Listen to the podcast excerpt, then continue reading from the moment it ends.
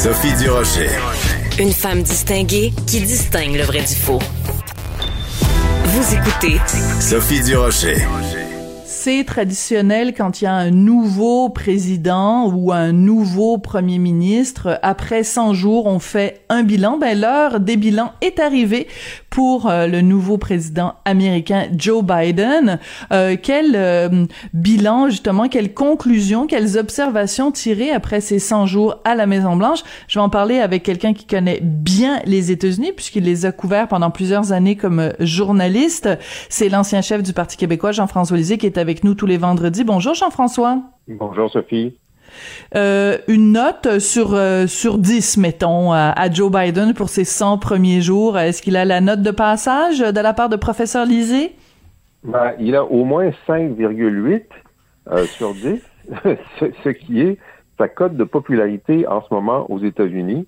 Ce qui est nettement plus que le moment de son élection. Il a gagné par 51-52 de, de, du vote du vote enregistré ce qui fait que il est en progression chez ses adversaires républicains, euh, mm. dont on pouvait penser que leur opposition était tellement forte qu'il serait impossible euh, de, les, de les convaincre euh, de, de, de, se rallier à un président démocrate.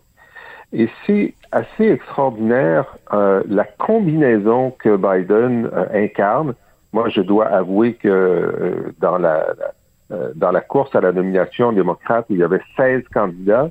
Euh, Biden n'était pas mon premier choix, ni mon deuxième, ni mon troisième, ni mon quatrième, ni mon cinquième. Je pense que c'était mon neuvième choix. Ah oui? Euh, tu, ah voyais ah qui, toi? T'aurais préféré qui? Ah ben moi, je, préférais d'abord Elizabeth Warren.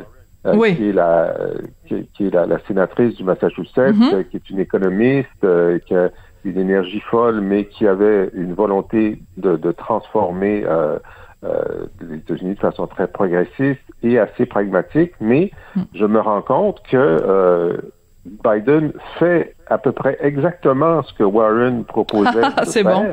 Oui.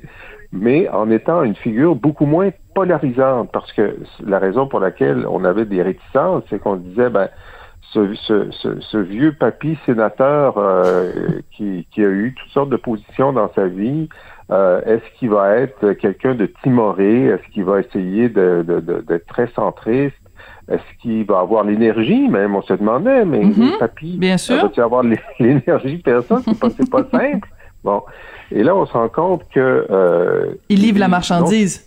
il livre la marchandise. Euh, ses propositions sont très audacieuses.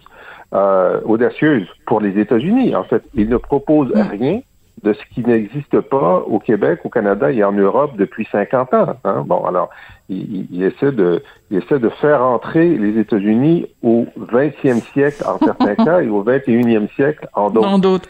Hmm. mais, mais donc, oui, vas-y.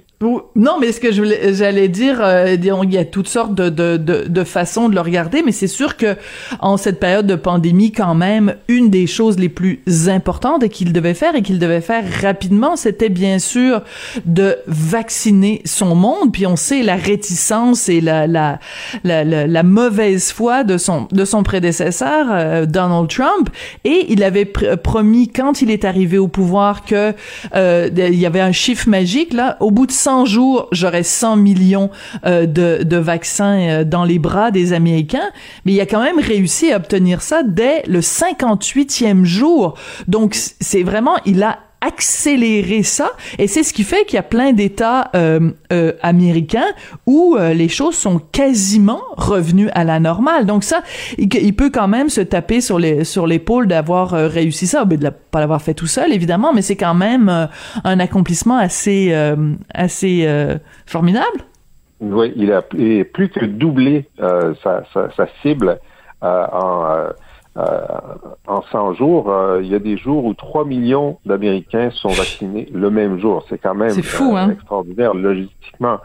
Euh, et, ça, c'était, tu as raison, c'était, disons, la base. Il devait réussir ça parce que c'est la crise actuelle la plus importante. Et ce qui fait que l'État de New York a annoncé que l'État va réouvrir, la ville de New York va réouvrir complètement dans, dans, dans quelques jours.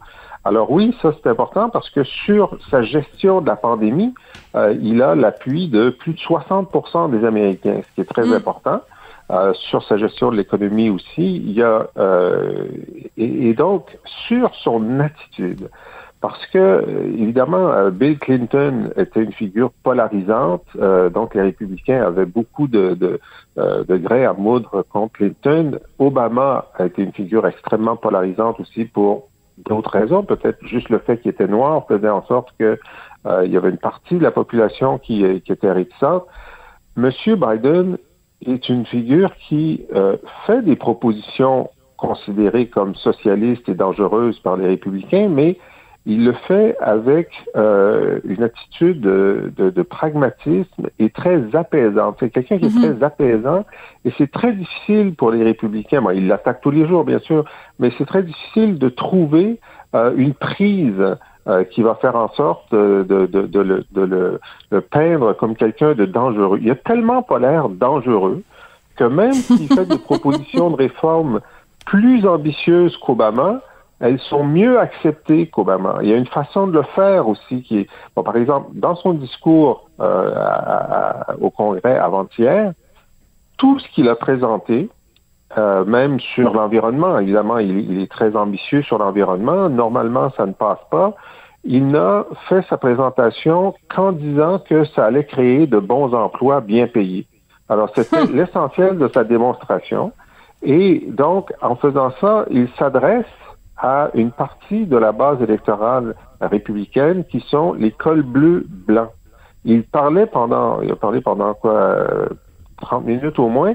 On avait l'impression que presque tout ce qu'il disait, c'était pour dire aux, blancs cols bleus qui avaient voté Trump, euh, moi, je vais vraiment m'occuper de vous. Hmm. C'est sa, sa, façon de livrer son message qui est très, très intelligemment euh, façonnée. Oui. Oui, parce que euh, c'est, ce sont justement ces électeurs-là euh, euh, de blanc col bleu qui euh, avait, mené euh, Trump au pouvoir et continuait de le défendre malgré euh, sa, sa, sa, sa twittomanie euh, frénétique, malgré ses fake news, malgré son aveuglement face à, à la COVID. Donc, c'est sûr que c'est certainement pas en les ignorant ou, pire encore, en les méprisant, en les traitant de et tout ça, que on, on, va réussir à les gagner à la cause. Écoute, justement, je parle de, Twitter, mais c'est drôle parce que le NPR, qui est vraiment la National Public Radio, vraiment la radio euh, euh, très très à gauche euh, aux États-Unis, et qui a fait une comparaison du nombre de tweets de Donald Trump et de Biden depuis qu'il est au pouvoir. Écoute, il y en a seulement six par jour si tu compares, si tu compares à Donald Trump qui euh, des fois t'avais l'impression qu'il gérait pas les États-Unis, qui, qui était constamment sur son compte Twitter. Alors Biden donc euh, quand on fait le bilan de ses 100 premiers jours, seulement 6 tweets par jour. Ben lui ou son administration en tout cas. oui, oui, puis, c'est clair qu'il y a, il y a un, un, républicain, un élu républicain qui se plaignait que ses tweets n'étaient pas intéressants. Ben, oui, c'est ça. Boring is back. oui, mais boring is good. exactement. C'est exactement ça. Et donc, il y a un ah. apaisement généralisé, il y a une baisse du, du, volume politique juste à cause de, de, de, cette absence de tweets et de, et de conférences de presse quotidiennes où euh, il, il, il n'est pas dans l'attaque, il n'est pas dans l'acrimonie, il n'est pas dans le mépris. Euh, et, donc, les républicains ont de la difficulté à trouver un sujet. Et donc, il y en a un, c'est l'immigration et euh, la, frontière, euh, la frontière au sud, la frontière mexicaine, où M. Biden a renversé une décision de, de, Trump, c'est celle de laisser entrer les enfants, les enfants jusqu'à 18 ans, les mineurs non accompagnés. Euh, que Trump refusait de prendre et qui étaient en situation dangereuse du côté mexicain. Alors là, il y en a 22 000 qui sont entrés, euh, donc un très grand nombre. Euh, et ça, c'est le problème de gestion le plus important pour, pour Biden. Alors, les, les, républicains parlent de ça beaucoup, mais il y, a, comme il manque un peu de sujet pour l'attaquer. Ils en inventent. un sujet, oui. Ben oui, l'affaire du burger, c'est quoi ça, cette affaire-là? Ça, c'est un gros fake news, là.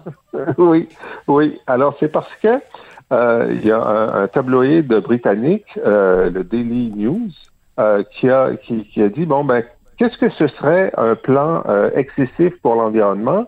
Ben, ce serait évidemment la réduction de la consommation de viande. On sait tous que ça, ça a un mm-hmm. impact sur l'environnement. Et, et là, il a laissé entendre que le plan de Biden euh, allait réduire à, euh, je sais pas, 4 livres de, de, de bœuf euh, par mois maximum. Mais ça n'existe pas, il n'y a rien dans le plan Biden qui parle de la nourriture d'aucune façon, ni de la gestion du bétail d'aucune façon. Mais les républicains ont décidé que c'était vrai, que donc euh, Biden, des républicains de Fox News, euh, que Biden allait, euh, allait réduire la consommation de bœuf dans les ménages euh, avec des, des lois qui obligerait ça. OK, et, complètement et pire encore, et pire encore que ce serait interdit le 4 juillet, qui est la fête nationale américaine, Independence Day. merci beaucoup. merci à toi, Sophie.